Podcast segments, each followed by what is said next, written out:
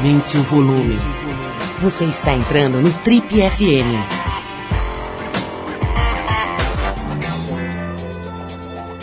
Oi, eu sou o Paulo Lima e a gente começa agora mais uma edição do Trip FM, que é o programa de rádio da revista Trip. Já são mais de 32 anos no rádio brasileiro.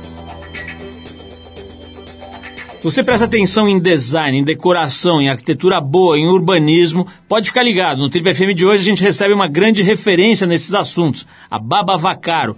A Baba tem mais de 20 anos de experiência, atua como diretora de criação de grandes marcas e é criadora e roteirista do programa Casa Brasileira no GNT.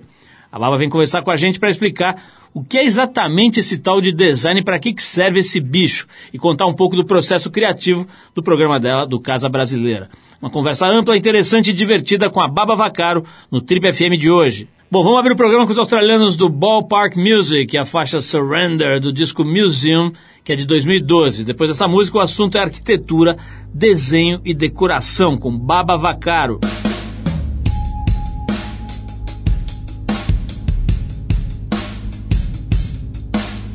It's okay, it's alright.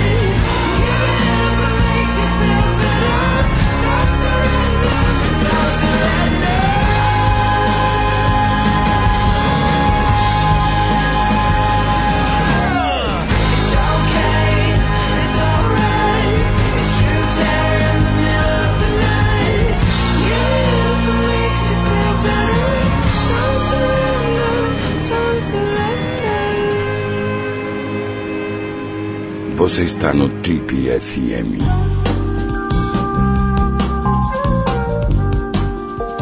É uma importante referência no design nacional e há 30 anos utiliza a técnica a favor da história, humanizando a arquitetura e decoração e emocionando com o seu trabalho. Paulistano herdou a paixão do pai, que era dono de uma fábrica de embalagens de papelão, e se formou em design de produtos na FAAP.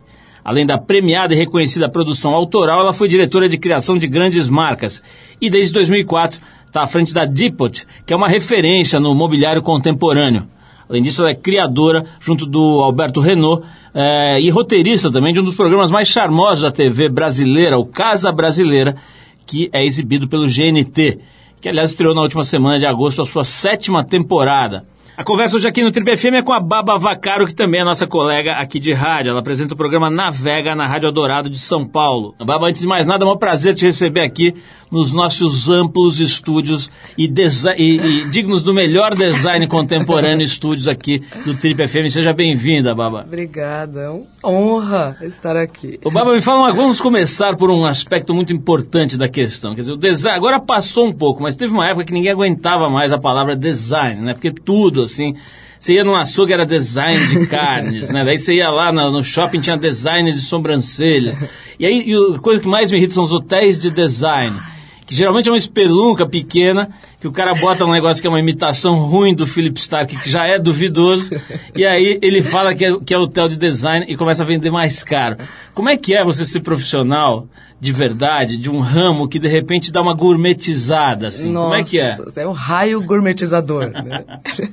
É, não, é uma loucura. Eu sou do tempo em que as pessoas não sabiam para que servia é, o design. Achavam que a gente era mais chato do que o contador, né? Que era só metido e queria só atrapalhar a produção dos lugares. Na verdade, as- o mercado não estava preparado, não tinha espaço mesmo para o design de produto, que é o que eu fiz na vida. E lá nos anos 80, quando é, começou-se a abrir as portas do Brasil, começou-se a importar o design, o Philip Stark, com o Café Costes nos anos 80, você lembra disso? Claro. E tudo que era assinado começou a ter um status de que era bacana. Não importava se fosse bom ou ruim, mas era assinado. Então, pintou o tal design assinado, como se tudo que está aqui na nossa frente, alguém desenhou, tem um designer por trás, tudo, tudo. E o, o design, ele molda a sua vida. Quando não tinha o telefone, é, o iPhone, sua vida era diferente. Um designer bolou isso, né? Quando eu era pequena, eu via meus disquinhos numa vitrolinha, sentadinha no chão. Era uma maneira, então era uma coisa, uma maneira de viver que é sempre moldada pelos objetos, né? E, enfim, aqui não existia muito essa consciência. E hum, quando abriram as portas e começou a se importar coisas, começou a pintar isso. Não, só o que tem, só o que tem assinatura é importante, o design internacional começou a, a ditar as regras por aqui.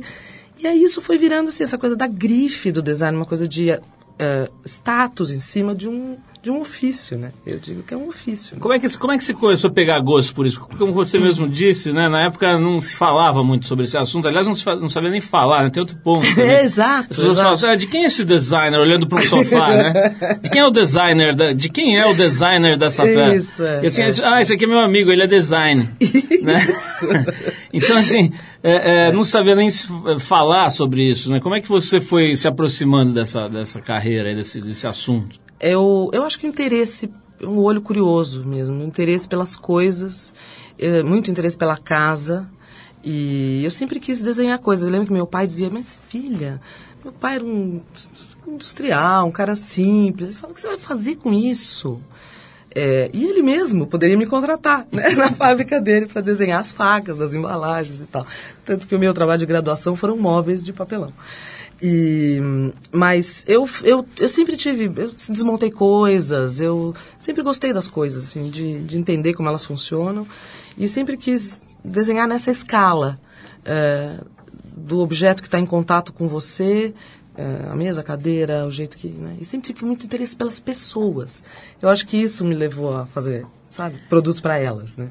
O Baba, hoje, hoje assim, é quase que, enfim, uma redundância dizer que uma pessoa de qualquer ramo vai buscar na comunicação né, um instrumento para difundir o que ela faz e para aprender e tal. Mas você está fazendo isso de uma forma bastante séria, né? Tem um programa, por exemplo, de televisão, que é o Casa Brasileira, né, do qual você participa, é uma das criadoras do programa, que é um programa realmente de sucesso. Ele tem uma, uma dinâmica, um tempo também bem gostoso, né? uma coisa de mostrar a casa com uma certa calma, mostrar a, a obra que seja, a fazenda ou a casa. Como é que foi eh, esse projeto aí na tua vida, né? E essa, e essa coisa de ir pro, pro lado da comunicação? É, eu, fui, eu fui realmente migrando para a comunicação porque eu acho que eu tinha dificuldade de encontrar quem pudesse ser meu porta-voz em muitos momentos. Então eu acabei é, assumindo esse papel. Eu acho que eu tenho um certo talento para explicar tenho um, aquilo que realmente me interessa dizer. E aí comecei a ser convidada para fazer palestras por aí. Eu visitava feiras, visitava. Então tinha, acumulava um conhecimento, tinha muitos convites para falar sobre ele. É, e achar, um pouco achar que eu tenho a obrigação de compartilhar mesmo. E uma hora eu fui para o rádio, é, na Eldorado, fazia o meu Eldorado Design, falando do banco do avião, sabe, as coisas, a chaleira que pinga, coisas do cotidiano que eu achava que as pessoas não se davam conta da importância do design na vida delas, né? Como podia melhorar ou piorar muito a vida delas. Então, fiz esse programa um tempo, não lembro quanto tempo, era um curtinho. E o Alberto Renault, que é o diretor do programa, eu conheci num, num projetos eh, que eu chamei para fazer uh, para Dipot, cenografias, porque o Alberto é um esteta, ele faz ópera, faz cenários, fazia um monte de coisas. E a gente bolou junto esse programa, um pouco eu dando um briefing de que eu gostaria de falar da relação emocional que as pessoas têm com as suas casas, com a arquitetura e com o móvel que está lá dentro. E ele foi transformando isso numa coisa de televisão, porque ele é uma pessoa de televisão, que coisa que eu não sou. E então, enfim, a gente foi fazendo isso juntos e construindo essas pautas, conteúdo e forma. E fizemos o Casa Brasileira. A primeira temporada foi produzida pela Dipot, porque isso saiu numa reunião de briefing da Dipot. E quando o Alberto teve a ideia de falar, não, vamos fazer uma série. Eu isso aqui vai pagar? Fala com o Sérgio. E o Sérgio topou imediatamente. Assumiu a produção daquilo, pagou. E a gente aí então é, enviou para o GNT. E o GNT é, topou passar. Um programa pronto. E fizemos mais dois episódios para fazer uma temporada de cinco. E pronto, então foi produzido pela Dipot, a primeira temporada. Baba, vamos falar um pouquinho, fazendo uma associação meio livre aqui com a gastronomia, né? Tem hoje um momento de valorização dos ingredientes brasileiros aqui, uhum. felizmente, né? E a gente tem excelentes uh, gênios, na verdade, né? No design imobiliário, no, no, na, na, arquitetura de, de, de imóveis e tudo. Tem figuras, assim, absolutamente especiais aqui no Brasil. Vamos falar um pouquinho disso? Mas antes eu vou fazer aqui a primeira pausa para a gente ouvir música. A gente separou aqui uh, uma faixa da Cell, da cantora Cell, chamada Varanda Suspensa, que é uma faixa do, do disco novo dela, que está bastante festejada, aí chama Tropics. A que se apresenta esse fim de semana aqui em São Paulo, no Koala Festival, do qual a gente vai falar mais agora no Boletim do Fim. Então vamos ouvir a Cell com Varanda Suspensa, a gente já volta com a Baba Vacaro falar um pouquinho sobre o Brasil no mundo da arquitetura e do desenho. Vamos lá!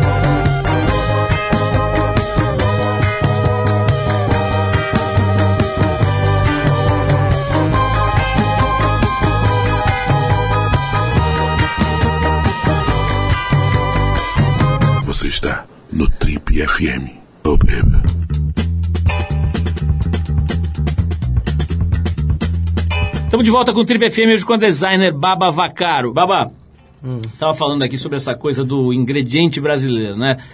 Sempre teve, que as pessoas mais ligadas a, sei lá, desenho, cultura, arquitetura, sempre souberam da existência dos grandes talentos brasileiros ou dos estrangeiros que se radicaram aqui no Brasil, né? Tem uma um time, um exército, como, diz, como diz o Fernando Meirelles, né, que fo- foram falar com ele sobre a abertura da Olimpíada, falou, é, o, o exército ajudou, né? A gente tem o Vinícius, o Tom, tinha uma uma É. turminha boa para ajudar, né? Claro. Na arquitetura, no design brasileiro, tem gênios aí, pra gente citar alguns no mobiliário, Sérgio Rodrigues, enfim, na arquitetura não preciso nem falar, né, dos Carnemai, mas muitos outros, né? É, é, enfim, é, como é que você vê aí a descoberta? Já, já, já, você acha que o Brasil já conhece os seus grandes arquitetos, os seus grandes designers, a gente já está muito no começo? Por exemplo, é, as pessoas, por exemplo, nas escolas estão estudando direito esse assunto, a gente está ensinando bem esse assunto. Como é que está esse, nesse departamento, digamos? Eu posso. Eu estou um pouco afastado do mundo acadêmico, Paulinho, mas eu. O que eu posso te dizer é que quando eu me formei na FAAP, que é uma boa escola, não havia um curso de história do design brasileiro. Não, não havia isso. Hoje há. É, eu, eu acho que a gente, na verdade, é, tinha vergonha do Brasil, né? Até bem pouco tempo atrás. Se pensar, pouco tempo mesmo. Até os anos 80, 90, as pessoas tinham vergonha do Brasil. As pessoas tinham vergonha de usar havaianas, as pessoas tinham vergonha, né? Era coisa de... as- e as pessoas foram descobrindo o Brasil, essa nossa síndrome de colonizado, porque fo- o Brasil foi descoberto lá fora, né? No Bunda, Bebel Gilberto, contando Bossa Nova revisitada e tal porque a maioria das pessoas não tinha, não tinha aqui a, noção da abrangência e do poder da nossa cultura fora do, né, fora do Brasil. Então, quando os gringos descobriram a gente, pela segunda vez aí nesse momento, as pessoas começaram a, a, a pensar que a gente tinha coisas aqui. O Brasil, essa, essa área de design de produto, nos anos 50, 60, tinha coisas sensacionais. Tinha muitos designers fazendo bons produtos que ficaram enterrados nos anos de ditadura, depois continuaram enterrados porque as indústrias ficaram sucateadas, a gente vivia aqui num mundo fechado. Aí descobriram o design nessa época do fetiche. Aí, depois de um tempo, é que começaram a falar, pô, mas será que tudo que é italiano é bom mesmo? É melhor que o nosso? Aí, os gringos descobriram a gente, a gente com o nosso torcicolo cultural resolveu aprender que a gente tinha muita coisa para que, valia a pena. E isso em tudo, no design, na arquitetura, na gastronomia, né? Quando que você ia ver num restaurante fino eh, alguém servir tapioca, né? Que era uma coisa muito regional, as pessoas não tinham... Né? E esses dias eu estava conversando com as meninas que foram para o Peru, na Vega, que vai essa semana no, ao Arena do Peru, eh, e elas diziam que lá elas sentiram que a presença do, do nativo, né, do indígena, é muito mais forte na sociedade. Aqui não. E aqui hoje começa a melhorar e eu acho que começa-se a valorizar as coisas, tanto as coisas de raiz como as coisas do design, da arquitetura e tal. Então acho que a gente andou um pedaço, mas eu acho que a gente ainda está muito longe de... Quer dizer, eu acho que hoje ah, grande parte das pessoas já ouviu falar do Sérgio Rodrigues, mas quando a gente lançou lá na Dipot Sérgio Rodrigues no ano 2000, grande parte dos arquitetos não sabiam bem se era o Sérgio Rodrigues, Sérgio Bernardes, sabe assim? Ah, eu tinha essa poltrona lá, aquela mole no sítio da minha mãe. Achava que o Paulo Mendes da Rocha era um cara da Jovem Guarda. Isso. É, então eu acho que é, a gente vive um momento muito melhor, mas eu já amarguei, já comi o pão que o diabo amassou. hein? Baba, tem é uma fácil, parte do teu trabalho que é muito interessante, né? Que é essa coisa de uma posição aí, diretora de criação, ou curadora, ou sei lá, ou, ou faz tudo da Dipot, que é uma, uma... É muito mais do que uma loja, né? É quase que uma, uma curadoria ali, uma, uma, uma galeria, loja, enfim, que você vai ver coisas muito bem escolhidas do design imobiliário brasileiro. É, a gente tem visto aí um fenômeno muito interessante também, que é a descoberta das artes plásticas, né? Parece que os ricos brasileiros um dia acordaram e falaram assim, ah, já sei, arte! Né? E todos correram para a SP Arte ou para ou as exposições, para as bienais, também tem uma coisa de ir para a Bienal de Veneza também, que agora é chique, e etc. É, tem, tá tendo uma descoberta também, os marajás estão descobrindo o mobiliário brasileiro, não? Então, então, e agora a gente vive um momento de nova fetichização, eu acho, com a coisa do design art. Ah, me fale É. sobre design art. Design art. Tem a ver com o desenho de Não sobrancelha? É, não? não. É da assim, mesma cepa ou não? não, é um, é um pouco diferente, mas assim, sabe, esse, é, o design é da indústria, né? Isso está na, na raiz da palavra, tal, que é aquela que as pessoas muito, pouco sabem o que é. Mas existe nesse momento uma tendência de valorização... Tendência. Uma tendência de valorização do produto único, né? Do produto... eh, muitas vezes feito à mão, realmente, ou muitas vezes um protótipo, que é um pouco uma campanização, eu acho, do design, né? Quer dizer, que você ter um artista importante no cenário, como ah, são os irmãos Campana, que fazem produtos eh, muito pouco industriais e muito expressivos, eh, gerou uma leva de eh, seguidores dessa tendência. E, e, e, além disso também, eh, uma coisa que eu acho que é um pouco minha culpa, de valorizar o, o design dos, dos anos 50, de outras épocas, também fez valorizar o produto vintage, o produto que foi descoberto e agora começou também a aparecer produto, sabe, assim, tem proliferado um pouco a- os produtos de época, realmente. Então, isso também tem uma tendência de valorização, o produto de época e o produto de séries limitadas. Já tem especialistas, né, em, em- em achar coisas aí abandonadas e reciclar e tal, coisas de design de qualidade, né? É, é, é, é, é. E o nosso produto, por exemplo, tem, design brasileiro de época em Nova York, tem coisa do terreiro que vale 300 mil dólares, umas coisas, uma loucura, assim. É, então são essas Pô, tem a galeria, mercado. Galeria Espaço lá, né, que já está há mais de 20 anos em Nova York, que fala, basicamente mostrando Design de brasileiro. qualidade brasileiro É, bom, né? É, não, mas e tem também um, um- cara que é concorrente dele, do Carlos, lá da Espaço, que é o Zesty Myers, ele tem uma galeria de, de, de design é, de época, né? Só brasileiro? Brasileiro. É mesmo? Bom, vamos falar Não mais sei se sobre... ele tem outras coisas, mas ele, ele tem muito foco no Brasil. Inclusive lançou um livro sobre, sobre design brasileiro. tal. Legal, Baba, vamos então fazer mais uma pausa para a música, a gente já volta para falar mais. Quero falar sobre esse livrinho infantil aqui que você resolveu fazer, ens- ensinar arquitetura para a criançada através de uns livrinhos muito divertidos. Vamos falar mais sobre as casas, eu quero falar um pouquinho sobre arquitetura de casa, de fazenda, que são assuntos que você aborda também, em especial no seu programa lá no GNT, no Casa Brasileira. A gente separou agora um grande músico e poeta norte-americano, que é o Gil Scott Heron, cujo trabalho nos anos 70 ajudou a formatar o rap e o hip hop. A faixa que a gente separou é a Home is Where the Hatred Is, música do seu álbum de estreia chamado Pieces of a Man, de 71. Vamos de música então, a gente já volta com a nossa convidada de hoje, a perfumada e bela Baba Vacaro, aqui no Trip FM.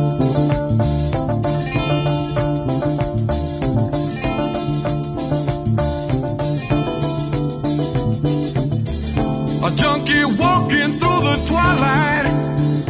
I'm on my way home.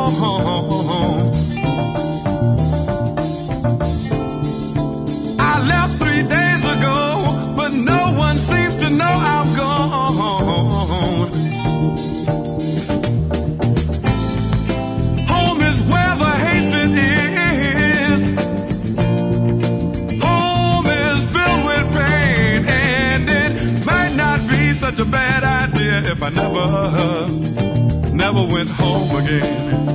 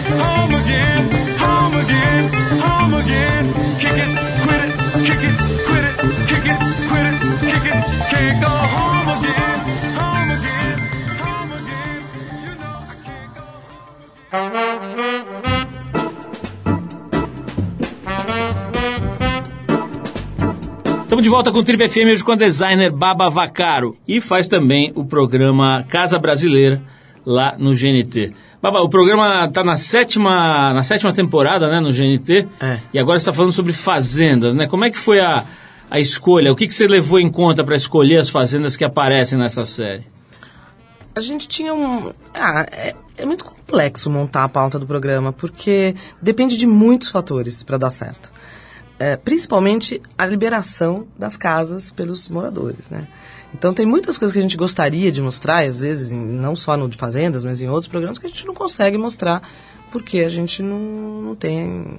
Enfim, o morador não quer mostrar, ou não quer aparecer, ou não quer falar e tal.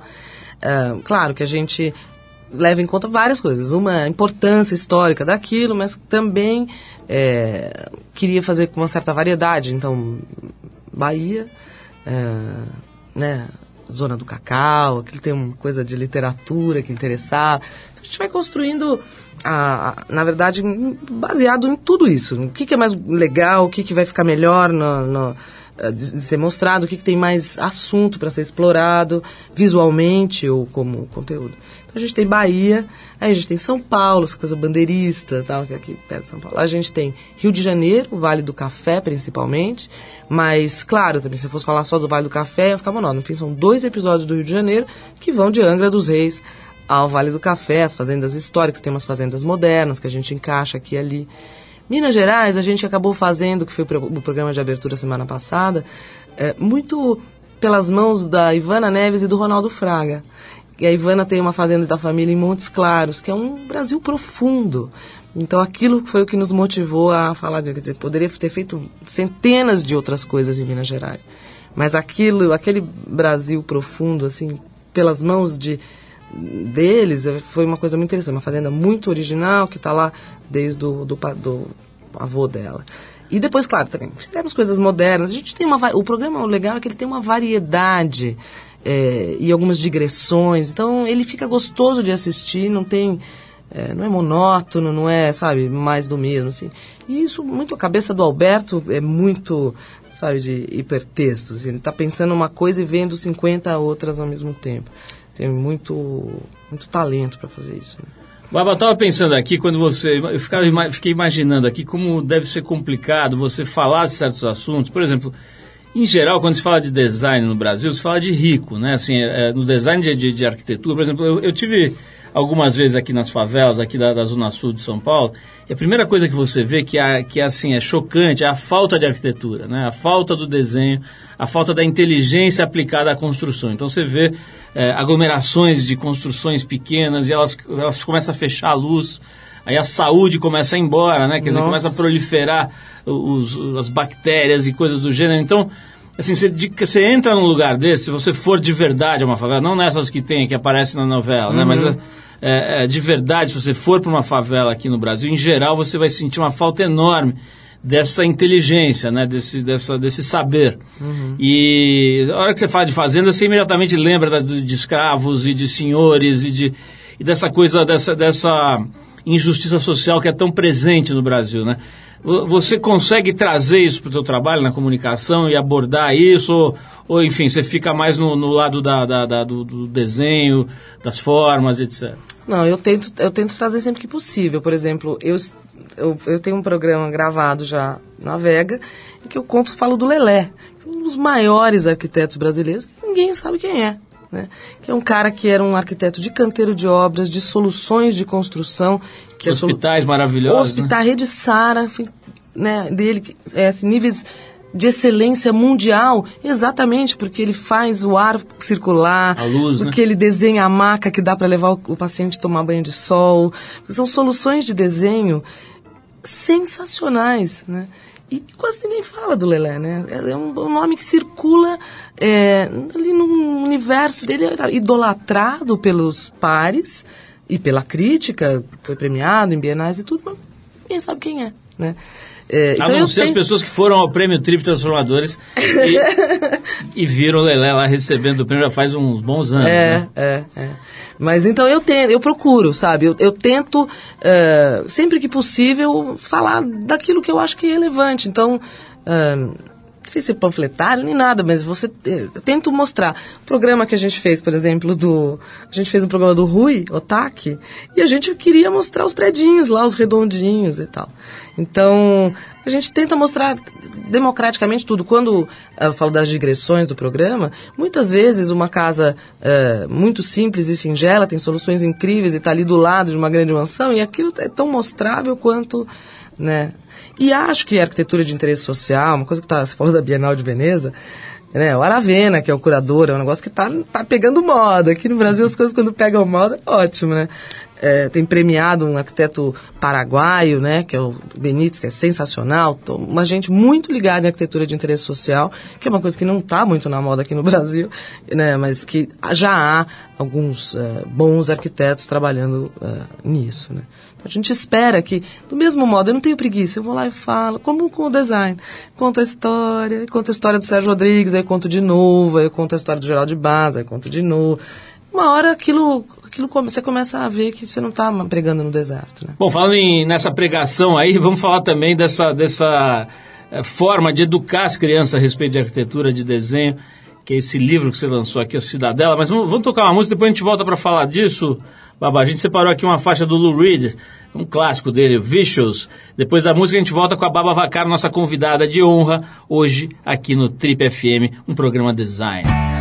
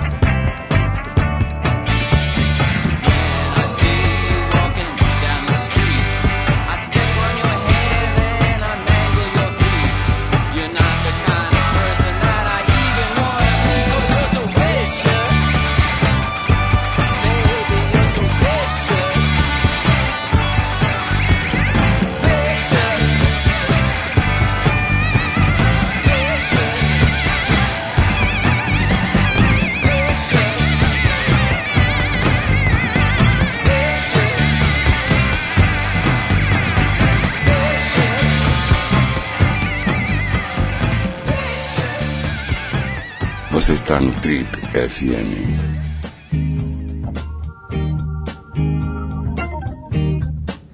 Legal, pessoal, estamos de volta. Esse é o programa de rádio da revista Trip. Hoje recebendo a Baba Vacara. Ela é várias coisas. Ela é curadora, ela é, enfim, apresentadora de rádio, de televisão, faz um programa muito legal no, no GNT chamado Casa Brasileira. E é designer também, né? Ela não é designer, ela é designer. E, ô, Baba, é, vamos falar um pouquinho do teu livro. Já falei, mencionei ele aqui algumas vezes, né? Tem é, esse livro aqui em, especi- em especial que eu estou vendo. É um livro feito para crianças que você fez junto com o Rogério Trentini e o Daniel Almeida, é isso? O Sesc Pompeia Isso. da, da, da Lina Bobardi. É contando a história da construção do Sesc Pompeia para as crianças, é isso? É isso, é isso. A ideia dessa coleção era essa, contar histórias, é educação do olhar, né, Paulo? A gente estava falando aqui como é que as pessoas ahn, começam a valorizar e entender um pouco mais sobre design, sobre arquitetura. É, você falou das escolas, de, de tal, mas eu acho que criança é, é um- é uma hora boa. E o SESC é um espaço democrático, é um espaço que a criança pode ir lá ver isso que está aí acontecer, né? E como e, e tentar ver. É um prédio que tem memória, né? Um, um prédio não, um conjunto, né? Que é onde tem a, a fábrica. Isso é muito do da minha juventude, a- a- o SESC que chamavam Fábrica da Pompeia, né? Agora virou só SESC Pompeia. E, enfim, a ideia foi contar a história de um lugar. eh, ele existe em audiolivro também, que eu acho que é uma coisa que também lembra de quando eu era criança, que a gente ouvia as historinhas nos disquinhos. E eu achava aquilo sensacional, porque é um outro canal, né? É, enfim, então a ideia é contar a história e é um lugar que a criança possa ir lá e conferir. E os, os meus amigos arquitetos amaram, porque então, que é isso. Você conta para o teu filho como que você eh, mostra o benefício da arquitetura, né? E ali você consegue ver isso, né? E, e tem toda uma história, a história da, de como ela recuperou aqueles galpões, eh, de como ela fez aquele pequeno São Francisco, né? Aquele riozinho que passa, tem a aguinha, tem o foguinho. Achei que plasticamente era muito interessante como história contada. E eu acho que a história do, do Sesc Pompeia realmente é, é muito especial. E a Lina, é, as pessoas também redescobriram, né? Pessoas- agora ela virou meio popstar, o que é até um pouco estranho. Mas a Lina agora tem, teve o trabalho dela muito valorizado, inclusive internacionalmente. O que, claro, sempre repercute aqui no Brasil. Né? O Baba, é, tem uma coisa que eu fico pensando aqui, talvez por vício aqui da profissão, assim, é, como será que, são, que eram essas pessoas, né? No caso da Lina, como é que será que ela era? Será que ela era chata, ela era muito mandona, muito brava? Você, você fazendo, tendo, tendo a tua profissão, né? Fazendo toda essa curadoria da Dipod e também fazendo os programas, você acaba conhecendo bem esse povo todo, né? Como é que é? O arquiteto em geral é um chato, que se acha gênio e que fica e que é meio mandão. Dá para generalizar? Como é que tem sido o teu contato com a- na vida real com essas figuras geniais todas aí? Ah, tem, não, tem sido sensacional. Eu, é uma delícia poder conviver com eles, com os arquitetos e entender as soluções. E quando você tem a chance de ver mais de um projeto do mesmo, você começa a entender exatamente como ele pensa, o que, que ele valoriza e tal. Então, sei lá, figuras que eu falo, eu tinha medo. Para ligar para o André Weiner, foi um. Eu falava, vou ligar para o André. Vou, ele não vai me atender. Aí eu falava com, sei lá, acho que foi o Serapião que me deu o telefone. Imagina, liga para o André. Ah, que nada, foi o Bob. O Bob. Amigo de infância. É, dele. o Bob Wolfenson falou, não, imagina, liga pro André tal. Nós convencemos o André, porque o André também é um cara meio fechadão e tal. E no fim o programa ficou uma delícia, ele é um querido. E, e a gente tem um pouco de medo dessas pessoas que a gente considera meio mitos, assim, né? Mas pra mim, Aliás, o André que um- trabalhou com a Lina Bobardi, né? Era da equipe da Lina, né? Exatamente, o André e o Marcelo Ferraz. Eu tinha medo deles. Eu falava, não vou ligar para eles, não vou falar com eles. A gente fez também o Marcelo Ferraz e o Chico, da Brasil Arquitetura, o Chico Fanucci, que também foi com um programa super legal. Nós fomos para roça, com eles fomos para Minas. Foi Agora, você não precisa legal. citar o nome, mas teve algum infernal que você detestou e que você nunca mais gostaria de nunca mais encontrar? não, infernal, infernal não. Eu sou facinha, né? Eu sou. eu acabo me virando de um jeito e tal. Claro, tem uns que tem uma agenda muito louca, mais complicada. Mas não, não tive nenhum. Sério, não tive nenhum infernal, não. Assim, Aliás, falo, falando "Putz, em que mala." arquitetos, em arquitetos altamente respeitados, né? Você estava mostrando pra gente que acabou de inaugurar uma loja nova aqui da Dipot, aqui na Gabriel Monteiro da Silva, Uhum. em São Paulo, né? E que foi feita pelo Isai, que é outra figura muito respeitada aí da arquitetura, Aham. e que teve aqui falando com a gente há algum tempo. Até precisamos chamar o Isai de novo aqui para bater um papo. E é um cara que fez cinema, que fez coisas incríveis, né? E está fazendo agora hotéis no exterior e, e empreendimentos de todos os tipos. Desenha, desenhou móveis também, né? Ou não? Ou tem Ele alguma desenha, coisa? ele desenha. Tem imobiliário, Tem, né? tem, tem, tem. E, Tudo e- com muito humor, o Zay é um cara sensacional. Pois é, eu ia né? falar isso, né? Antes de conhecer, eu já conheço ele há alguns anos, mas antes de conhecer, eu imaginava que fosse uma figura meio ranzinza, meio fechada e tal, e no fim você descobre que é um cara com uma cabeça altamente arejada, que gosta de conversar e tudo mais, né? Quebra um pouco esses mitos, que aliás é uma das entregas aí dos seus programas, né? Em especial do, do, O Isai teve na primeira do temporada. programa Casa Brasileira, né? teve na primeira temporada, assim, eu, eu caí na primeira gravação, caí no Isai, e aquilo foi um presente, assim, apesar do medo. Mas o Isai é uma pessoa que eu, eu tenho uma admiração enorme, eu acho ele uma competência incrível, é um dos, sabe, sempre um gênio. Eu acho que ele consegue fazer com uma leveza as coisas, tudo fica fácil, lindo e simples. Vamos chamar o Isai para ver se ele reforma o nosso estúdio. Estou um pouco cansado dessas instalações. Apesar de elas serem amplas e chiquérrimas, eu estou um pouco farto. Muito bom. O Baba, queria te agradecer muito, dar os parabéns mais uma vez pelo seu trabalho. Já é uma longa folha corrida de serviços prestados Ai, ai, à ai. sociedade, né? Ao Brasil mesmo, à cultura brasileira, né? Ao design, é- vai bem além do design o teu trabalho, né? Agora com essa coisa voltada para as crianças, quer dizer, é, é legal.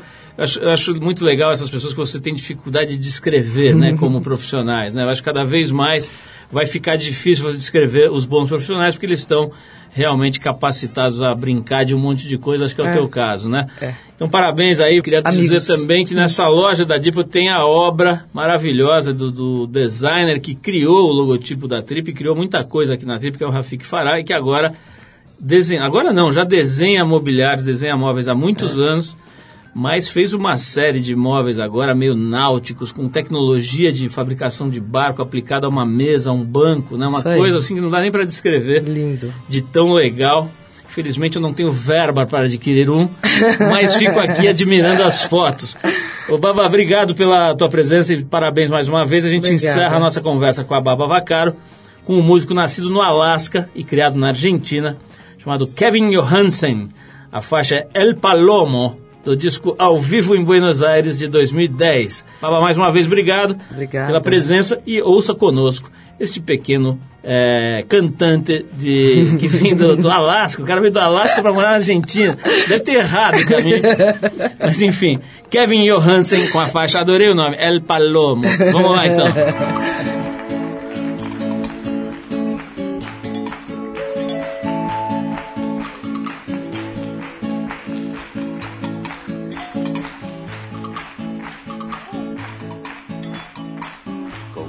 Palomo en celo, me desvelo por ti. Doy vueltas como un trompo y me rompo para ti. En medio de mi pecho, los desechos de tu amor me van dejando herido, pero no siento dolor. Por favor, por favor, no es solo para mí, es para que volvemos al lugar que más quiera.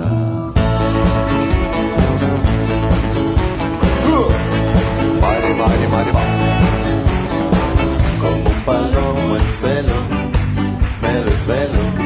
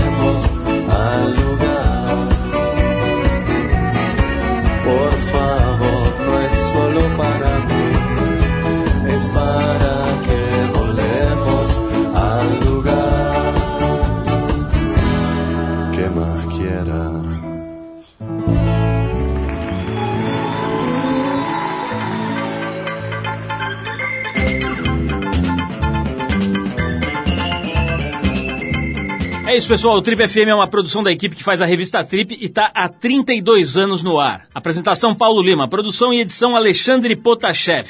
Se você perdeu o programa de hoje ou quer escutar de novo, acesse o trip.com.br. Lá você vai encontrar um arquivo com centenas de entrevistas feitas por aqui nos últimos 15 anos. Você pode baixar essas entrevistas escutar na hora que quiser e onde você quiser. Quer falar com a gente? Escreve para radio@trip.com.br. E para ficar mais perto do nosso trabalho, procura a gente no Facebook, Revista Trip. E na semana que vem a gente volta nesse mesmo horário com mais um Trip FM. Abração, até a próxima.